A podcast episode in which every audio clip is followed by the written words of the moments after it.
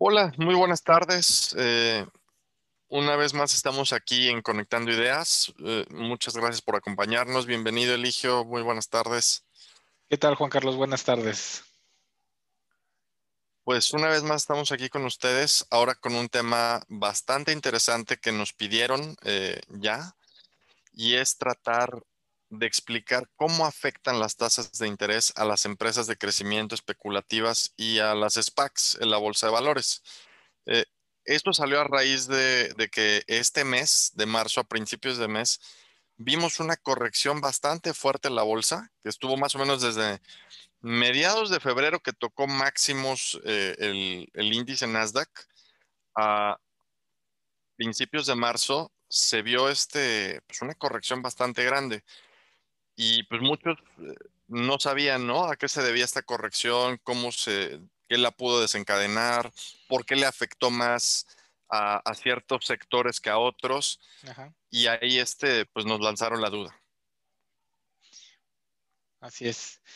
Sí, pues vamos a analizar los diferentes, ah, como los puntos que desencadenaron esto, hacia, hacia dónde hacia dónde llegaron y luego, pues, qué, cuáles son los activos a lo mejor que nos pueden ayudar, ¿no? Para viendo hacia el futuro. Exactamente.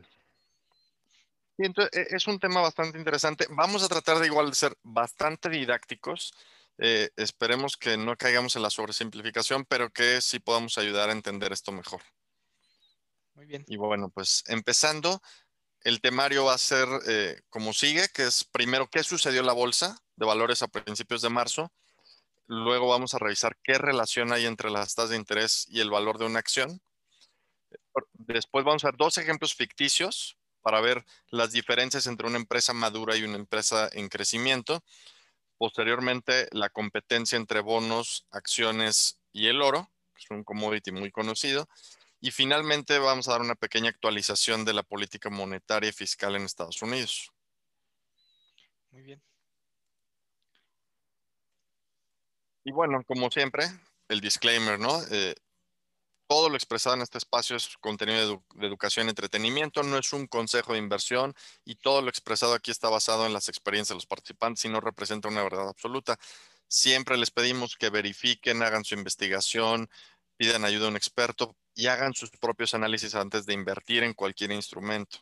Entonces, esto es bien importante y por favor, este, les pedimos que sean responsables con sus inversiones, su dinero y este, pues, que les vaya excelente siempre en sus, en sus inversiones, sea de bolsa, criptos o lo que sea. Sí. Tomen esto como pues una opinión y luego ustedes creen su propia, su propia opinión y su propia verdad, ¿no? Perfecto. Pues sí, y, bueno, pues vamos a darle, Eligio. Entonces, ¿qué sucedió en la Bolsa de Valores a principios de marzo, Eligio? A ver, tú platícanos un poquito.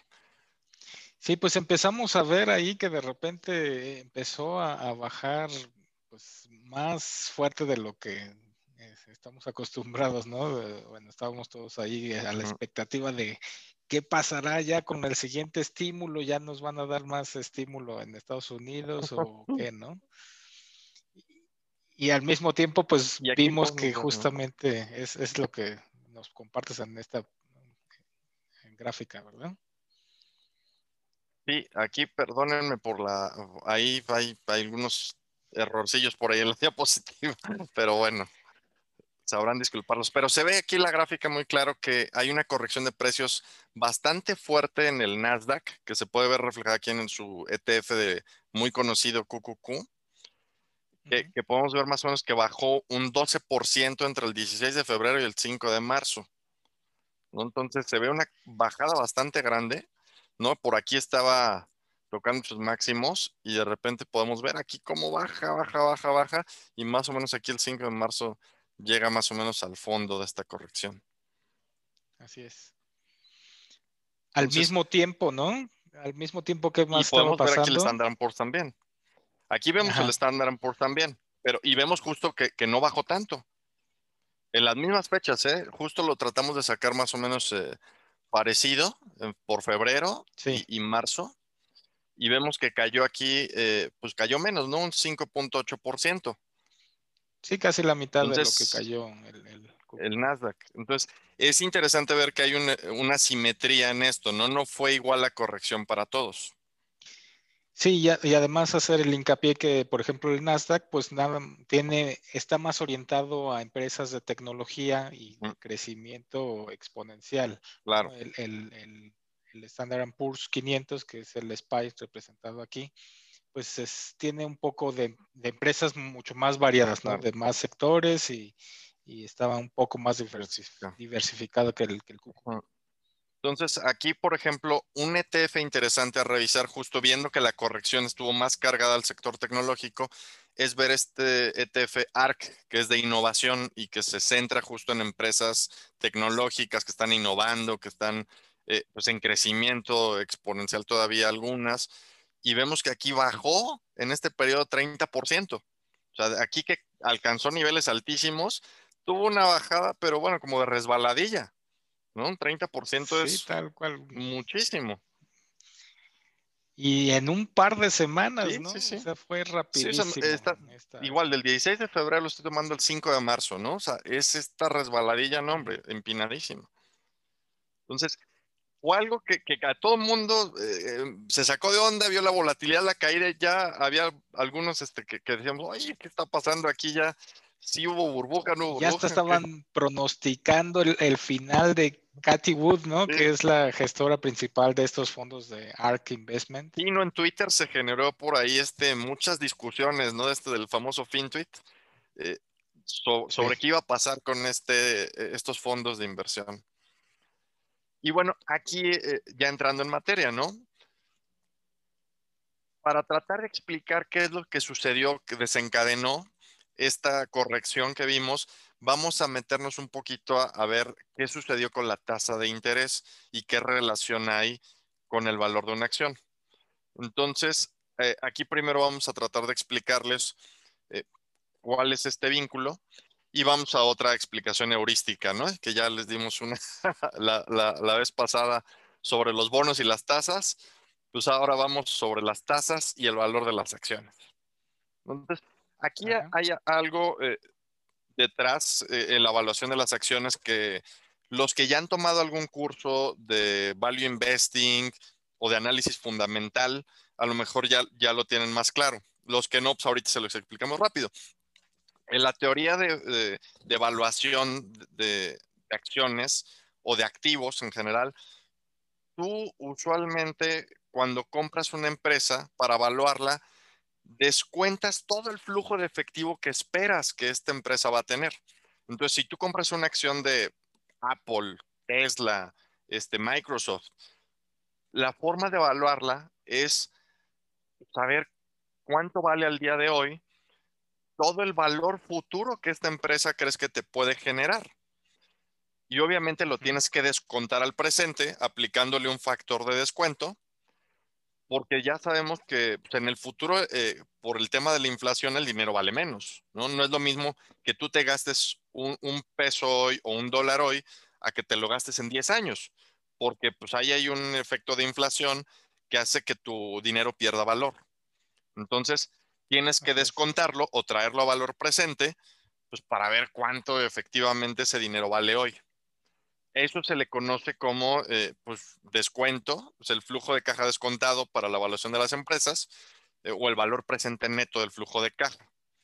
Este flujo de caja lo pueden encontrar en los estados financieros. Todas las emisoras que cotizan en alguna bolsa de valores, ya sea de México, Estados Unidos, Brasil, este, España, el país que quieran, están obligados a presentar sus estados financieros cada trimestre donde uno puede ver su balance general, su estado, su estado de resultados, su flujo de caja, y con esa información uno puede modelarla y sacar el valor presente neto y calcular el precio de las acciones, el valor teórico.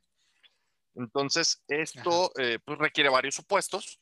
Por un lado, eh, la tasa de crecimiento del flujo libre de caja, que a su vez va a depender de factores como pues, la economía, cómo se encuentra, la administración del negocio, ¿no? Si es un negocio bien administrado o mal administrado, la competencia que tiene este negocio y sus ventajas eh, competitivas duraderas que en el argot de, los inversionistas de valor les dicen moat. Entonces, este pequeño modelito eh, pues se ve reflejado en estas ecuaciones, ¿no? Que es de matemáticas financieras básicas, eh, donde tenemos un supuesto adicional, que es el costo de capital o tasa de descuento que uno va a utilizar para traer al presente eh, este, estos flujos que uno está eh, modelando. Obviamente es el costo de oportunidad de mantener una inversión.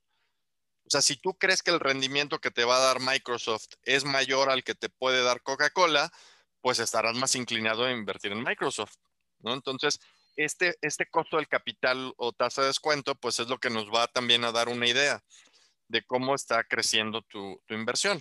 Y esta, esta, es muy sencilla.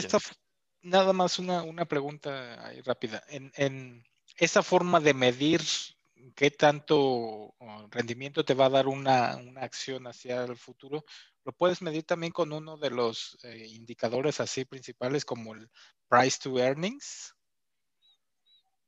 Sí, eh, bueno, ahí hay, hay, varias formas de, medir eh, el valor de una empresa. Es, lo que tú estás comentando se llama eh, la evaluación por múltiplos.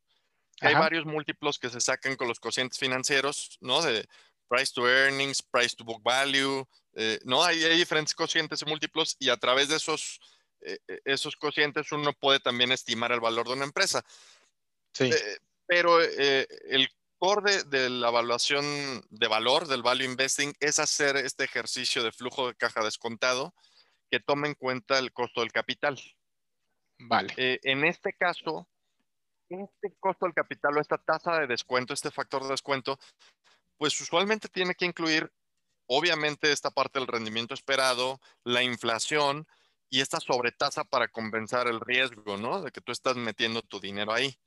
Entonces, este factor de descuento en esta fórmula es muy sencillamente, se los voy a explicar. Tú tienes aquí, por ejemplo, tu capital inicial. Imagínense que lo estás metiendo a, un banco, un pagaré, ¿no? Para poner muy sencillo. Y te va a pagar una tasa de interés y eh, en, a lo mejor en cinco años, pues serían cinco periodos aquí. Y eso, pues, esta operación, pues te va a dar el monto final que vas a recibir. Ahora, esto es el monto en el futuro, dentro de cinco años. Pero si tú quieres decir, bueno, quiero traerlo más bien a valor presente neto, ¿cuánto serían eh, ese dinero que me van a dar en cinco años? Al día de hoy, ¿cuánto valdría?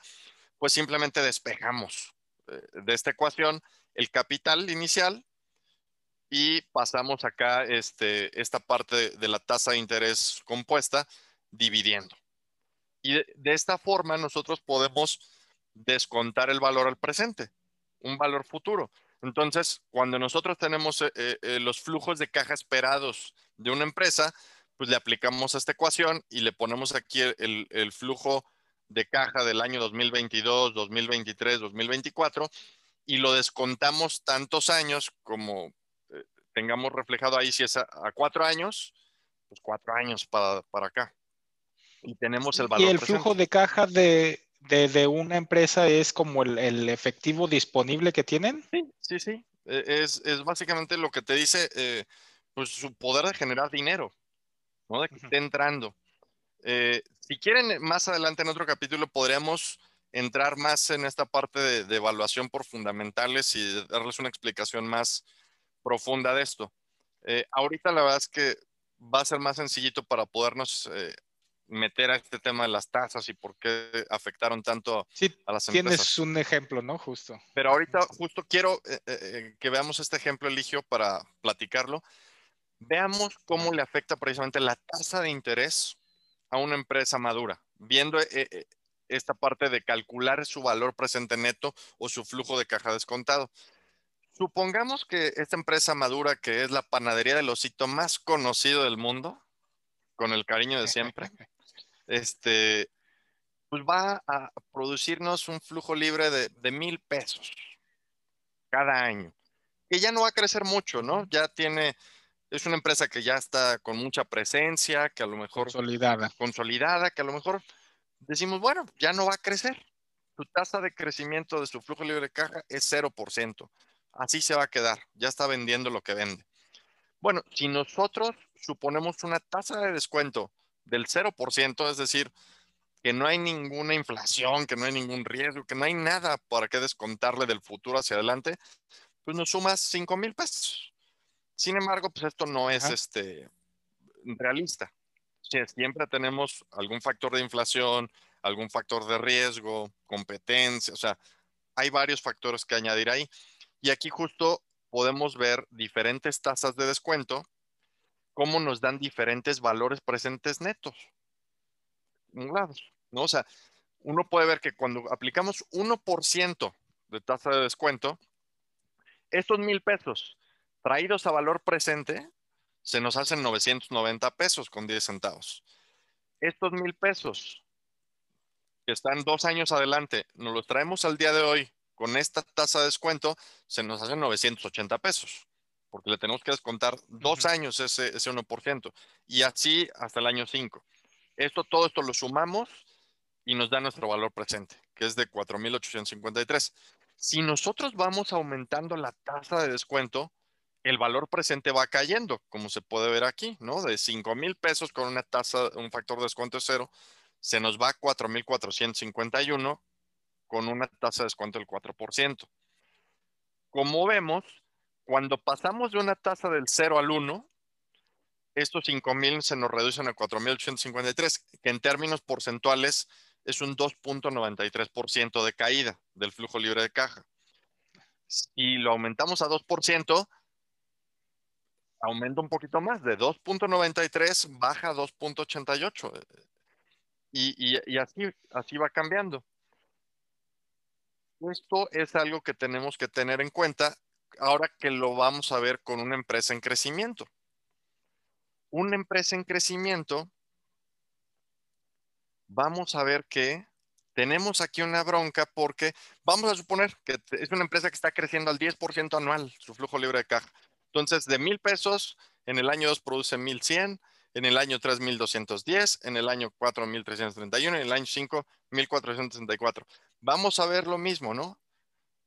Aplicarle diferentes tasas de descuento y vamos a ver cómo se afecta más el flujo libre de caja descontado y vemos que, cae, si lo comparamos de 2.93 cuando pasa de 0 a 1, aquí cae a 3.11.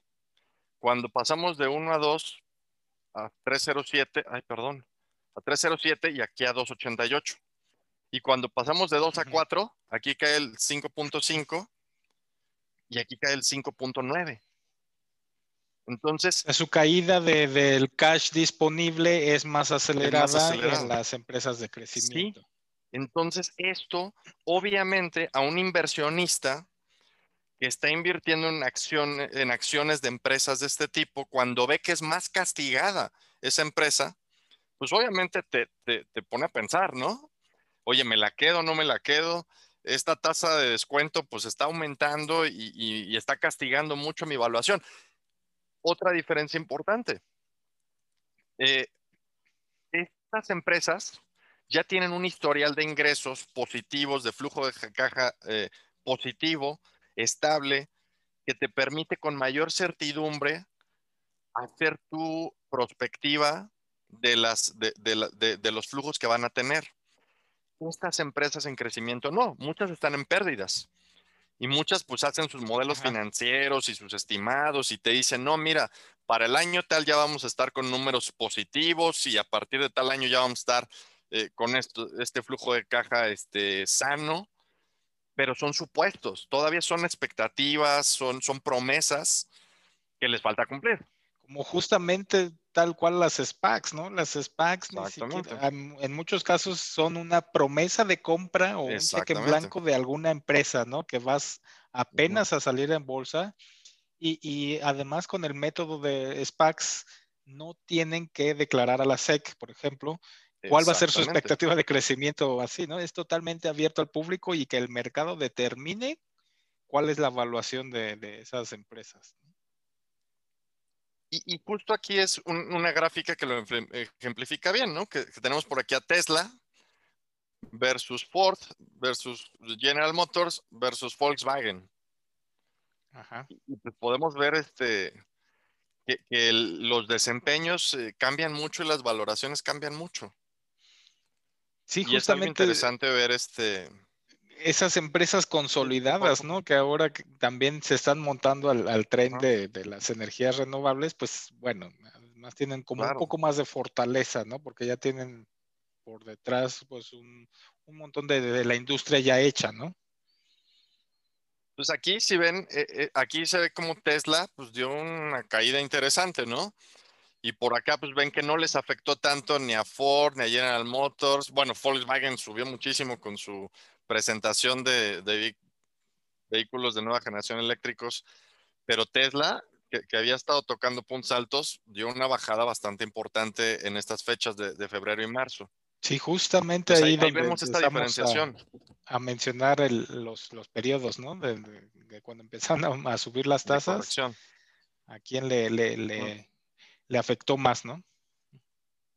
Exacto. Entonces aquí, esto es bien importante entonces, ¿no? Para resumir, las tasas de interés, eh, cuando, cuando aumenta la tasa de descuento, el valor presente neto del flujo libre de caja de las empresas disminuye. Esto castiga más precisamente a, las empresas en crecimiento, a las especulativas y a las SPACs porque tienen más supuestos de crecimiento, tienen este mayor riesgo y un aumento en la tasa, pues obviamente tiene un efecto mayor en su valor presente neto, en sus cambios, como vimos. Entonces, eh, también vemos que hay muchas de estas empresas que están en pérdidas, que todavía no generan ninguna utilidad y que se están financiando y refinanciando. Y hace, pues obviamente, cuando te sube la tasa de interés que tú estás consiguiendo para refinanciar tu deuda, pues te hace más complejo cumplir con tus promesas y expectativas, ¿no? Tus supuestos de evaluación cambian. Entonces, esto es lo que podemos ver que diferencia mucho a las empresas maduras que ya tienen flujos positivos, tienen eh, mucho mejor perspectiva de lo que van a vender en años futuros que empresas como comentaba Eligio, ¿no? Las SPACs, que ni siquiera son empresas, ¿no? Que generen algo. Correcto. Sí, no, pues todas estas están, están precisamente además naciendo en la bolsa y, ah. justamente están en esa etapa de descubrir eh, qué tanto el, mercado les, va a dar, qué evaluación, ¿no? Exacto. Entonces, aquí es, es, esta parte entonces donde las tasas de interés, eh, como vimos en, el episodio eh, antepasado, han empezado a subir y ya platicamos cómo eh, esta parte de cuando los, los bonos están perdiendo valor, las tasas de interés empiezan a subir y las tasas de interés compiten contra el mercado accionario, porque pues, son tasas libres de riesgo versus eh, un componente de riesgo que tiene el mercado bursátil. Entonces, al mismo tiempo, pues si te suben las tasas de interés, empiezas a afectar a las empresas que eh, pues tienen mayor complejidad en sus modelos de evaluación y que tienen más supuestos y que tienen más expectativas. En este caso, las empresas tecnológicas ah, eh, son las que se, afectaron más. Viendo ya un poco esta parte de competencia entre bonos, acciones y el oro, eh, que es el commodity que por excelencia vemos mucho también, aquí podemos ver cómo se está comportando esta parte de los futuros del oro versus las tasas de interés. Aquí, como sí, del lado, Del, lado izquierdo es la, tasa de interés y del lado derecho. Aquí, como podemos ver, se, invierte un poco. Las tasas van subiendo y el oro va bajando. ¿Por qué? Porque compiten. Si tú tienes un instrumento libre de riesgo que a maduración te va a pagar una tasa más alta, y por el otro lado tienes un commodity que está variando de precio y que tiende a bajar cuando hay estabilidad en el mercado, pues ahí se ve el cruce.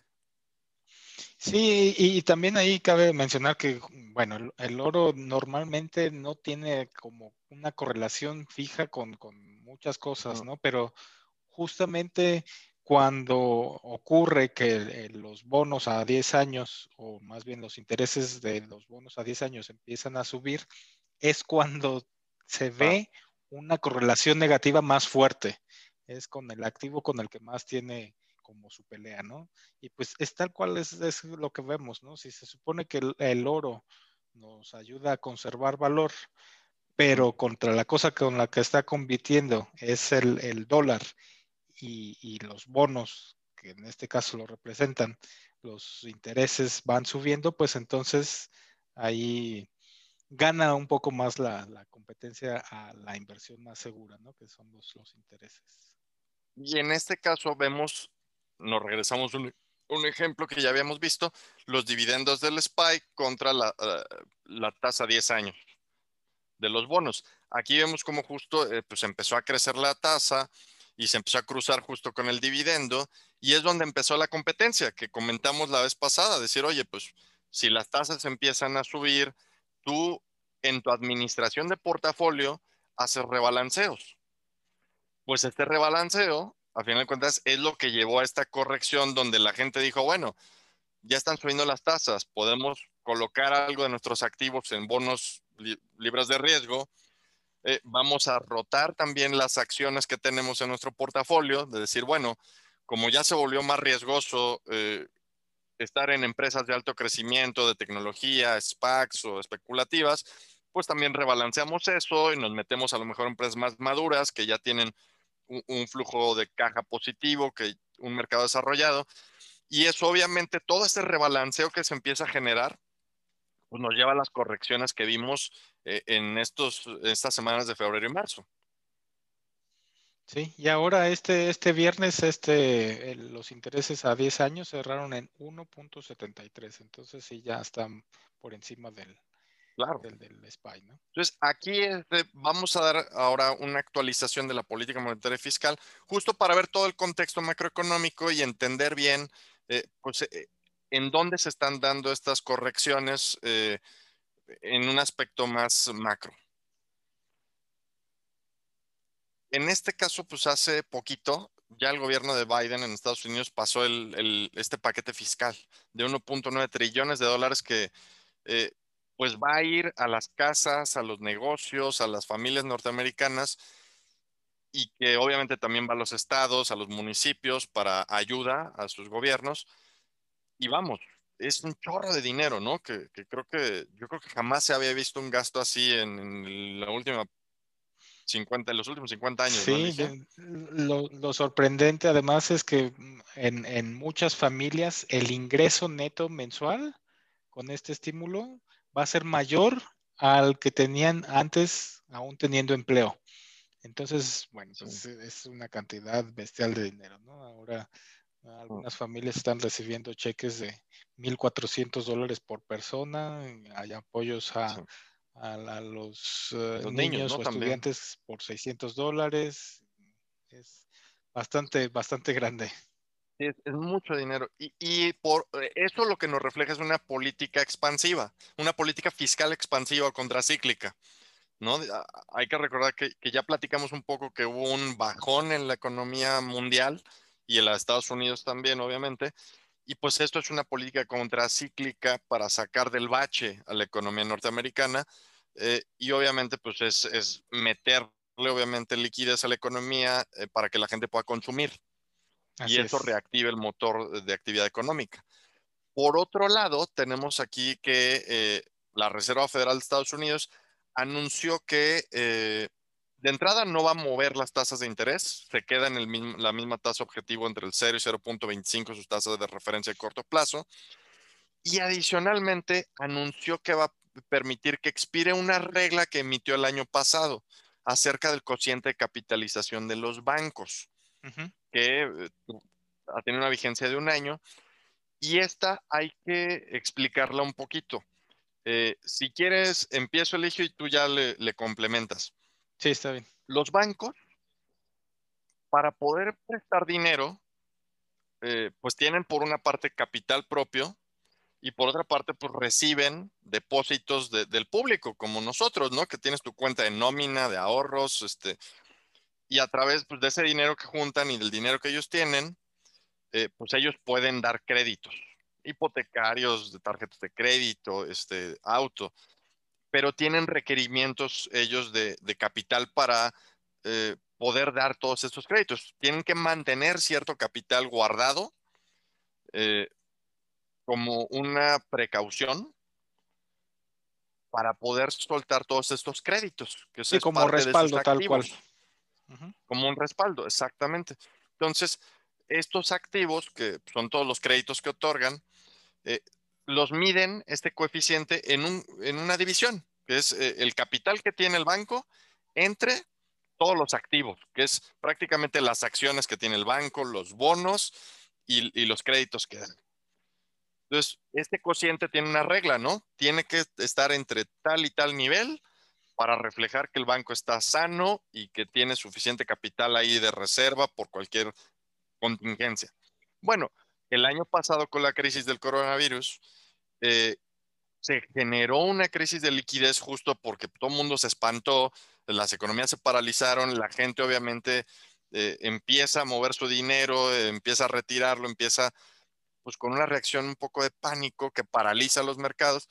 Y la Fed lo que hizo es, tenemos que proveer liquidez al mercado. ¿Cómo le hacemos? Pues pusieron una excepción a este cociente, donde en el denominador que tenemos usualmente los bonos, las acciones, eh, estos eh, créditos que otorgan, todo esto, dijeron, bueno, vamos a quitarle los bonos de gobierno al, denominador, de tal forma que, pues teniendo un denominador más pequeño, pues el resultado del cociente aumenta.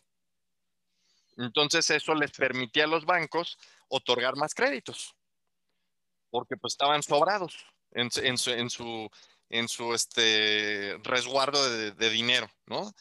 Pues podían dar más dinero y aumentar la liquidez, proveer más liquidez al mercado. Resulta en un tipo de política monetaria expansiva, porque a final de cuentas se aumenta la oferta monetaria al permitir que los bancos otorguen más créditos y otorgar liquidez, que estaba ya medio paralizada. Bueno, esa situación, la Reserva Federal considera que pues ya pasó, esa contingencia, esa paralización que hubo, ese peligro que, había de, que, se quedara sin liquidez el mercado, pues ya, ya pasó y la Reserva Federal considera que ya se tiene que normalizar esto y otra vez incluir en este denominador del cociente de capitalización, pues otra vez a los bonos. Entonces, esto en términos prácticos tiene dos consecuencias para los bancos. La primera es que ellos tienen que aumentar su capitalización de nuevo, porque pues el denominador hace que esta parte de abajo sea más grande de este cociente y baja el, nivel de capitalización. Y obviamente ellos, para mantener, eh, mantenerse en el rango que establece la regulación norteamericana, pues tienen dos posibilidades. Aumentar capital, ya sea a través de pues, levantamiento de nuevo capital, eh, recortar el reparto, el reparto de dividendos, eh, frenar la recompra de acciones, que eso es por la parte del numerador, para mejorar la parte de su capital. Y por la parte del denominador, pues lo que pueden hacer y más sencillo es, es deshacerse de los bonos que tienen. ¿No? Porque dice, bueno, si los bonos me están perjudicando en este cociente de capitalización, me deshago de los bonos sí, y al vender los bonos, pues entonces van a tener un poco más de capitalización. La, restricción precisamente que les tenía eh, la Reserva Federal es que debían mantener esos bonos en cierto nivel para poder mantener esa liquidez que estábamos hablando. Ahora, ¿cómo afecta esto eh, pues a nuestro mercado? Eh, en, en términos prácticos, al tú modificar esta regla de capitalización, hasta cierto punto los bancos van a tener que combinar entre estos dos tipos de medidas, ¿no? De mover su, capital y mover sus activos para reconfigurar su cociente de capitalización. Puede tener un efecto relativamente restrictivo de política monetaria en efectos prácticos. ¿Por qué? Pues porque al final de cuentas, si los bancos eh, tienen que reducir los créditos que otorgan justo porque tienen que ajustar su capitalización o dar más, menos dividendos o, levantar capital o recomprar menos acciones, a los bancos per se les puede bajar un poquito su valuación, ¿no? Porque van a tener este, pues, menos negocios y dan menos crédito. O porque tienen que levantar capital nuevo y diluir el valor de, un poquito de, la acción. Entonces, al sector bancario le puede afectar en su valoración inmediatamente. Pero también al tú hacer una restricción de política monetaria, de oferta monetaria, eventualmente vas a tener efectos en las tasas de interés. Porque cuando tú tienes menos oferta monetaria, usualmente el efecto que se ve de rebote, de reflejo, es tasas de interés más altas. Y esto obviamente se puede ver reflejado en la curva de tipos, ¿no? O sea, que las tasas de 10 años. Y justamente es lo que lo que estábamos viendo es que si, si además estos bancos empiezan a vender más de los bonos de los que tienen, pues al vender esos bonos, la tasa de interés puede seguir subiendo, ¿no? Y entonces es, lo que volvemos al, inicio, ¿no? Entonces, bueno, está esa situación de que estamos esperando a ver qué sucede también a partir del, primero de abril, que ya esa regla se, se quita. Claro y pues ver qué, qué, es lo que hacen, cuál, es, cuál va a ser el movimiento de los bancos con respecto a esto. Ahora, hay que aclarar algo muy bien. O sea, eh, si bien la Fed ha dicho que ellos piensan dejar la tasa a corto plazo entre 0 y 0.25, pues indica que ellos van a hacer bastante compra de estos bonos de corto plazo, los de muy corto plazo, los Treasury Bills y demás, para poder mantener esta tasa de corto plazo en esos rangos. Sin embargo, la FED ha sido muy enfática en decir que en las tasas de largo plazo ellos no, no ven mucho problema en que suban, que no tienen pensado estar metiendo ahí este, pues, mucha intervención para evitar que crezcan o que bajen, ¿no? Que van a dejar más o menos libre ahí a que encuentren sus equilibrios. Esto es la práctica que quiere decir, eh, pues que si por 10 años la Reserva Federal tuvo que mantener relativamente bajas a, lo largo de esta década para proteger tanto a la economía real como a los mercados bursátiles, ya que no hubo una política fiscal tan fuerte como la que hay ahora después de la crisis financiera de, de 2008, de la burbuja hipotecaria, pues la Fed tuvo que estar cargando con este peso de mantener funcionar los mercados con bajas tasas y cuando de hecho trató de subirlas, generó problemas y, correcciones y, tuvo que otra vez bajarlas. Bueno, ahora eh, la práctica lo que se podría inferir es que la Fed dice, esto ya cambió, el paradigma de liquidez ya cambió porque hay una política fiscal contracíclica muy fuerte de parte del gobierno federal de Estados Unidos. Ahora sí ya tiene el, apoyo del gobierno. Exacto. Entonces ya no requiere que yo mantenga estas tasas eh, tan bajas en todas los, las maduraciones.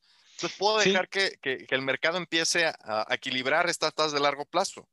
Y, más o menos eso también fue lo que pasó en, 2018 cuando además estaba vigente que, Trump disminuyó los, los, este, los impuestos a un montón de, gente. Y entonces, pues, había más dinero en la, en la economía y entonces con esa libertad, pues la Reserva Federal y, Jerome Powell pues empezaron a aumentar los tipos de interés, pero los empezaron a, aumentar tan rápido que se les fue de la mano y, al, año siguiente, empezando 2019, los tuvieron, tuvieron que reducir las tasas, ¿no? Decir, bueno, está bien, ya, ya no la vamos a subir, vamos a ser este, dependientes de, de los datos, ¿no? A ver cómo se va dando. Y luego ya pues empezaron a bajar. Si recuerdan, justo en ese aumento de tasas hubo una corrección también bastante fuerte en la bolsa por diciembre, si no me equivoco, ¿no eligió? 20% bajó en, dos años, digo en dos meses. Entonces, entonces, eh, o sea, la, como pueden ver, antes la Fed estaba cargando un poco con, este peso de la economía y de, y de, la bolsa de valores y traía una red ahí de protección un poco de los mercados, eh, pues al tener bajas tasas que como ya vimos, pues entre más baja sea la tasa, pues el valor presente neto que tú detrás del flujo libre de caja es mayor, lo cual permitía que uno eh, pues invirtiera con más tranquilidad en la bolsa porque pues tenías el respaldo de la Fed, ¿no? Que la Fed iba a salir este... Además, en un montón de, empresas que los múltiplos empezaron a subir muchísimo, aunque no fueran respaldados realmente por ventas o por por mejoramiento de, la misma empresa en sí. Su ¿no? de balance, ¿no? Ajá. Entonces, e, es importante entonces, en ese sentido, hablar de, que probablemente estamos viendo un cambio de paradigma de liquidez por eso, ¿no? Porque si vemos que a una Fed que dice, estamos esperando que haya muy más inflación y estamos contentos con que haya más inflación, no nos vamos a meter tanto con las tasas de largo plazo, eh, estamos viendo en la práctica una Fed que está liberando esa red de protección que tenían los mercados bursátiles. Es decir, vamos a dejar que, las tasas de interés empiecen a, equilibrarse y entrar en sus diferentes rebotes y maduraciones con la bolsa, eh, porque la economía real está jalando. Y a nosotros lo que nos interesa es la economía real, es que el, PIB crezca, que el, que el desempleo sea bajo, que la inflación esté más o menos controlada, pero creciendo, porque tampoco inflaciones muy bajas son buenas. Entonces, la Fed está observando que esta parte de la economía real se está regularizando y que la política fiscal e, está teniendo un, impacto eh, bueno. Entonces dicen, pues yo voy a ir quitando un poquito las manos sobre las tasas que estaban protegiendo mucho a la bolsa y dejar que pues, haya sus correcciones, equilibrios, rebotes que ya hemos platicado su rebalanceo casi esperado, ¿no? Después de también hacer un poco justicia a las, a las empresas que a lo mejor no habían subido tanto de precio, las de value investing tal cual, contra las de crecimiento exponencial que el año pasado subieron como, como espuma, ¿no? Exactamente. Es, es, un rebalanceo casi que, que estamos viendo ahí en, en, todos sentidos, ¿no? Y luego además creo que tienes en, en tu presentación las expectativas de crecimiento que, que, hay, ¿no? Después. Sí, aquí está precisamente. Eh, esta semana que pasó, eh, hubo reunión de, de, la Fed donde pues, dieron obviamente sus expectativas de inflación, eh, de crecimiento, desempleo y este, obviamente si había cambio en la política monetaria o no. Y pues de aquí ellos revisaron ya el dato de inflación para Estados Unidos, eh, lo ven de 1.8 a 2.4, lo cambiaron. En el caso de la tasa de crecimiento, ven un mejor desempeño de la economía y ya revisaron al alza también eh, su estimación de 4.2 a 6.5. Y en el caso del desempleo, también ven una disminución del 5 al 4.5. Y una vez más reiterar. 2021 así, ¿no? Sí, sí, todo es para 2021. Y una vez más reiteraron que no esperan aumentar la tasa de referencia de corto plazo los siguientes dos años, pero no hablaron nada de las de largo plazo en términos de que las van a tratar de mantener abajo. No, de las tasas de largo plazo, la verdad es que han sido muy prudentes en el sentido de, no decir que ellos van a tratar de, de toparlas o algo así. Sí, nada más dijeron que, iban a, ser ah, dependientes de los datos. los datos, exacto. Si en algún momento veían que como que sí estaba subiendo más de lo previsto, pues entonces iban a mandar un aviso a todos y, y decir qué es lo que iban a hacer, ¿no? De momento no, no ven nada raro y todo sigue. Yo creo, y creo que la actitud es prudente, ¿no? Van a dejar eh, que el mercado vaya logrando sus eh, reequilibrios pues, de, una forma natural en vez de pues estar con esteroides como han estado bastantes años de bueno, bajo la tasa, bueno, bajo, bueno, bajo, ¿no? O sea, creo que hasta cierto punto es sano que, que vayan liberando un poquito esta red para que pues, obviamente el mercado pueda hacer ajustes más naturales y como tú dices, ¿no? Pues que la gente valore mejor, a lo mejor empresas maduras que no habían crecido tanto contra las otras que sí habían crecido muchísimo y que estaban en pérdidas, pues que haya una revalorización, ¿no? Y, justamente algo súper importante con esto que, mencionas es que ahora el, análisis, sobre todo para la generación de portafolios, creo que vuelve a ser importante hacer el análisis fundamental de las empresas, ¿no?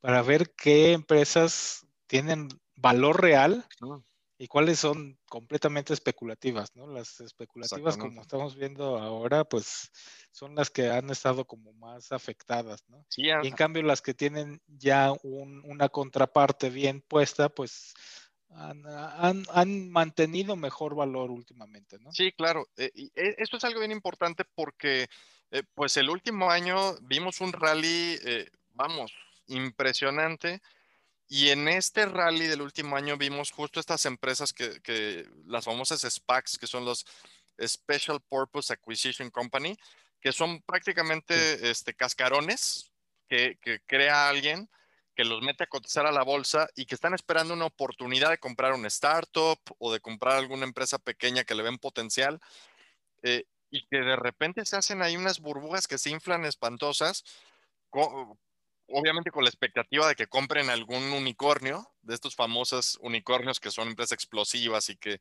son eh, eh, el siguiente Tesla o el siguiente Facebook, pues estas SPACs están a la casa. Pero pues, obviamente tú no sabes si van a agarrar algo bueno o algo malo, ¿eh?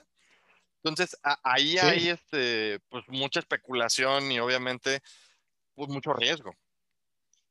Y el, y el ritmo al que han estado creciendo estas SPACs hace paralelismo casi con el año 2000, ¿no? Donde estaba la burbuja de las .com. Exactamente. Entonces, bueno, e, esto además otra de las cosas que nos hace ver es que justamente eh, en estos próximos meses o al menos este año, lo que se necesita es hacer a lo mejor una gestión más activa de los portafolios, ¿no? Porque además, como las situaciones han estado cambiando muy rápido, claro. pues quizás sí hay que hacer los rebalanceos o el cambio de, de activos que, gestionamos en los portafolios, pues más activamente, ¿no? Ya no, ya no puede ser tan fácil como nada más compro QQQ y ahí a ver que, que crezca al infinito, ¿no? Sí, pues, efectivamente. E, entonces es importante que las personas que nos están viendo, que nos acompañan, y van a empezar a invertir en bolsa, es su primer año, eh, están empezando, no se espanten. O sea, esto era lo normal antes de que pues, tuviéramos esta red de seguridad tan, pues, tan cómoda, ¿no? Desde que pues, tasas muy bajitas y, pues cada que había por ahí alguna corrección, no, bueno, vamos a meterle por ahí esteroides. Bueno, vamos a, lo mejor a tener más rebalanceos, este, correcciones eh, y demás, pero esto también es una oportunidad, porque cada que hay una corrección de precios, pues tú también puedes tener buenas entradas, ¿no? Y, puedes agarrar eh, eh, buenas empresas en estas correcciones, siempre y cuando hagas tu análisis de valor y, pues te puedes llevar unas super gangas, ¿no? Así es. Ahora, Eligio, y esto es te lo quiero comentar a ti, a ver qué nos platicas. Eh, en esta parte de las meme stocks que ya hemos platicado bastante, eh, siempre también hay una parte de, pues de FOMO, de hype, que, pues que habrá que empezar a tener cuidado también, o, nos seguimos con el flow, ¿no? De, ah, bueno, pues si sigue el flow, nos seguimos, o tú cómo la ves?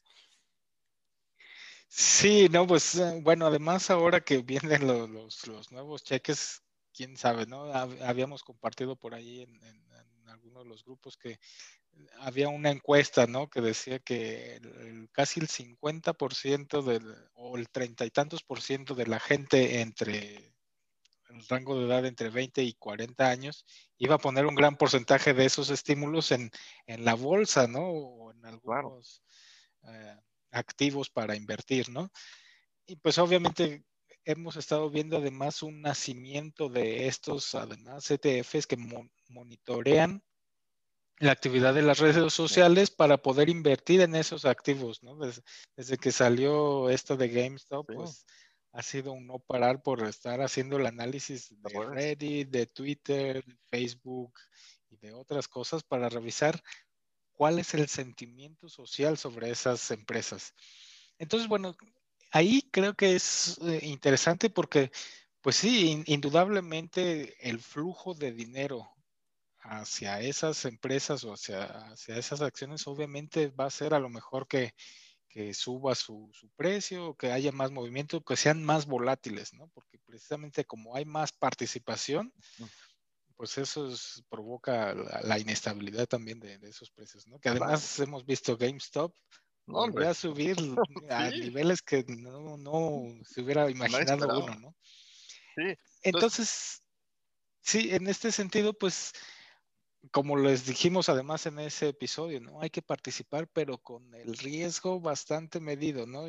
Yo, por ejemplo, hago trading en estas, en estas acciones, en estos activos, porque desde el punto de vista de las opciones financieras, que son activos que también pueden ser mucho más este, certeros en la parte de la gestión de riesgo, pues tienes medido mejor cómo cuánto vas a poder perder o cuánto vas a poder ganar según el tamaño o, según el instrumento con el que entres, ¿no? Entonces, bueno, en la parte de volatilidad a mí me encantan estas, estas acciones y pues así se puede hacer buen trading, ¿no? Pero si vas nada más a comprar acciones es como un poco más complicado. Claro, entonces ahí, este, digamos, escuchando lo que nos comenta Eligio, pues hay que tener muy bien la estrategia que uno quiere, ¿no? si uno va a entrar, este, pues obviamente a, a una inversión de mediano o largo plazo, pues hay que fijarse muy bien en el valor.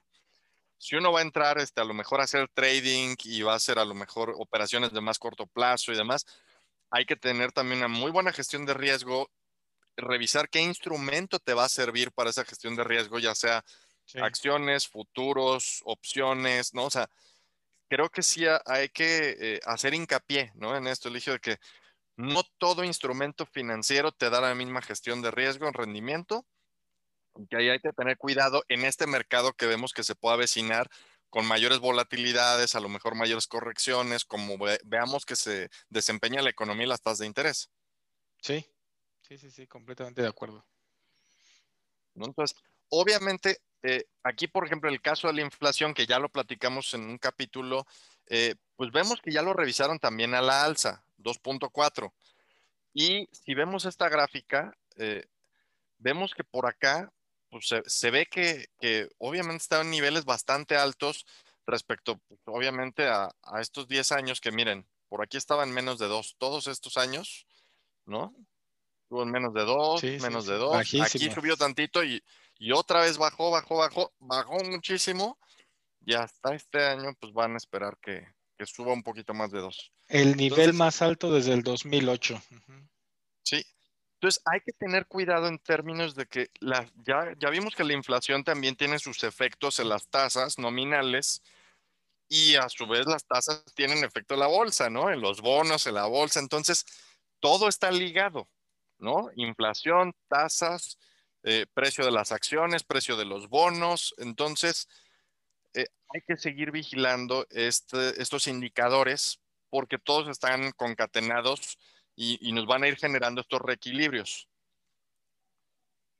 Así es. Sí, no, y además eh, hacer hincapié que estos son ciclos, ¿no? Eh, también, pues, vimos que las empresas tecnológicas fueron las que lideraron, pues, desde el 2009 hasta el año pasado, ¿no? Pero eso tampoco quiere decir que vayan a ser las que lideren todos los próximos años. Sí. Entonces, son, son ciclos económicos que hay que, hay que revisarlos y, y pues ver realmente qué, oportunidades nos trae precisamente estos cambios, ¿no? Por supuesto. Ah, y aquí un último punto es, no se olviden de la pandemia, ¿no? Todavía hay una pandemia. En Europa, ya este, Italia y Alemania están identificando una tercera ola. De hecho, en Italia ya van a entrar en cuarentena eh, un buen porcentaje de su territorio. Eh, Alemania ya también está con medidas de distanciamiento para esta tercera ola que están identificando. Eh, Brasil se les descontroló hace unas semanas, hace unos días que tuvieron 90 mil casos, me parece que en un solo día o algo por el estilo. Entonces, la vacunación no va tan rápida como uno hubiera esperado. O sea, Canadá, que fue de los países que más vacunas compró y se anticipó, ha tenido broncas en su suministro y de hecho ya pidió también vacunas a Estados Unidos eh, México ya pidió vacunas también porque se ha atorado el suministro. O sea, esta parte no se ha acabado. Entonces hay que también este, eh, atender a esta situación de, la pandemia y revisar cómo se va desarrollando, porque también hay variantes nuevas. Hay una variante sudafricana, una brasileña, una de Reino Unido, que es la que está dominando ya ahorita en Europa y que también en Estados Unidos se espera que empiece a dominar, que es más contagiosa que ya también al parecer, todavía, o sea, no estoy seguro si ya hay algún estudio oficial más serio que lo confirme, que, al parecer ya es más contagiosa en adolescentes y niños. Entonces, hay que seguir vigilando, hay que seguir este, viendo cómo se desarrolla esto para ver este, pues, que tampoco nos, nos caiga por ahí una sorpresa, ¿no? Claro, claro. Sí, pues hay, que poner eh, en conjunto todas estas, estas cosas y, bueno, eso es lo que nos, puede dar una perspectiva a mediano y largo plazo, ¿no? Y si quieres, Eligio, digo, esta es la última gráfica que a lo mejor les compartimos, que es, ya la habíamos presentado antes, un poco para ver este, este diagrama de flujo, ¿no? Entonces, aquí donde nos verías ya, Eligio, vamos por acá. De entrada vamos por acá porque si hubo estímulo, ¿no? Sí, ya, ya tuvimos el estímulo, la, inflación también fue revisada al alza y la Fed no está controlando los, las tasas de largo plazo. Los intereses a, largo plazo. Entonces, aquí, este, pues vemos tres beneficiarios, ¿no? Entonces, claros, que es el oro, commodities y este tipo de cambio, ¿no? Foreign. No, pero al, revés, ¿no? Porque no estás, no está. Ah, no, perdón, sí, este sí lo controlas, perdón, no, perdón, se, me fue el patín. Es acá, entonces aquí es short treasuries, quiere decir que entras en corto, porque muy probablemente puedan este, eh, los bonos. Pues, perder valor los, los bonos y aumentar las tasas. Eh, eh, y es lo que hemos estado viendo. La tasa de 10 años, la tasa de 30 años, la tasa de 20 años han estado subiendo y los bonos han estado perdiendo valor. Entonces, cuando te dicen short treasuries, es que entres en corto. ¿Por qué? Pues porque el valor del bono va a ir bajando. Luego, long bank stocks. Yo creo que sí pueden tener ganancias en el mediano plazo, pero tenemos que ver este reajuste del, coeficiente de, capitalización, ver cómo lo van a resolver. Sí, hasta, hasta el día de, de este viernes pasado, eh, el sector bancario junto con el de la energía XLE, que, que, lo tenemos, el de petróleo, son los dos mejores sectores que, que está dentro del, de la economía de Estados Unidos. Y las tasas tienen algo que ver, ¿no? como lo que mencionas. Entonces, eh, eh, esto hay que seguirlo este, revisando, revisando cómo van a irse desarrollando estas interacciones de tasa de interés, precio de los bonos el coeficiente de capitalización que apenas el, jueves fue, creo que lo anunciaron. El, viernes, anunciaron que iban a dejarlo expirar, entonces apenas va a, reaccionar el mercado con esta noticia. Eh, sí, va a ser un punto más a revisar entonces, hay, que, hay que seguir viendo. Y bueno, eh, creo que se está poniendo muy interesante a un nivel tanto de análisis macroeconómico, cómo se está desarrollando la política monetaria y fiscal de Estados Unidos y a nivel de los mercados se está poniendo muy interesante, porque con esta corrección que hubo en febrero y marzo, pues los que traían ya vigiladas ciertas acciones, que habían hecho sus valuaciones, que habían visto que les gustaban, agarraron unos descuentazos. ¿No? sí. La verdad es que también sirve para entrar. Una recomendación que les puedas hacer a los inversionistas Eligio sobre su tenencia de efectivo, de estar invertidos para aprovechar esto. Sí, bueno, pues depende de la estrategia de cada quien, ¿no? Pero sí, no desesperarse y a lo mejor tampoco no meter todo, todo su dinero de un solo golpe a, la bolsa, ¿no? Sobre todo porque como hemos estado viendo todos estos movimientos, bueno, a, lo mejor las tecnológicas de las que más te gustan, pues sí hubo su, o ha sido un momento para, para poder meter un poco después de, unas bajadas de más de 20%. Por ejemplo, ese fondo de ARK Investment que ya que bajó su 30%. Ahorita repuntó ya un poco, pero bueno, de todos modos está a descuento de, de, sus precios máximos. Entonces, y bueno, pues se puede hacer esa estrategia del dollar cost average que, se supone que vas poniendo poco a poco y así promedias un poco a la baja eh, cuál es tu, precio de entrada global de todas tus acciones, ¿no? Eso entonces, respecto a la compra de acciones a largo plazo. Entonces ahí tengan esa, esa, ahora sí que esta es una perla de sabiduría de si van a invertir a largo plazo, no inviertan todo de un jalón, siempre guarden un efectivo, justo para que cuando vean estas correcciones puedan comprar con esta corrección y bajar un poco su precio promedio. Así es. Y bueno, ya para opciones es otro tema muy, es completamente diferente, para futuros también. Este, ya después, este, si quieren, este, pues lo tratamos y, nos traemos aquí algunos invitados que, que, también pues, nos puedan platicar un poco más de su operación en futuros y pues de derivados y opciones, pues aquí también podemos platicar Eligio y yo un poco y pues invitamos a Julio a lo mejor o Marco, quien tú quieras. Eligio, ¿qué te parece? Sí, puede estar bastante interesante traer más, más gente también. Que nos compartan esa, esa experiencia. Buenísimo. Pues bueno, creo que es todo por este episodio. Les agradecemos muchísimo. ¿Algunas palabras, Eligio, que nos quieras dar para terminar? No, pues este, nada más este, sigan al pendiente de los próximos episodios que vamos a sacar y bueno, ahí va a darle seguimiento. Pues muchísimas gracias y pues hasta luego, nos estamos viendo por acá. Hasta luego, gracias por acompañarnos.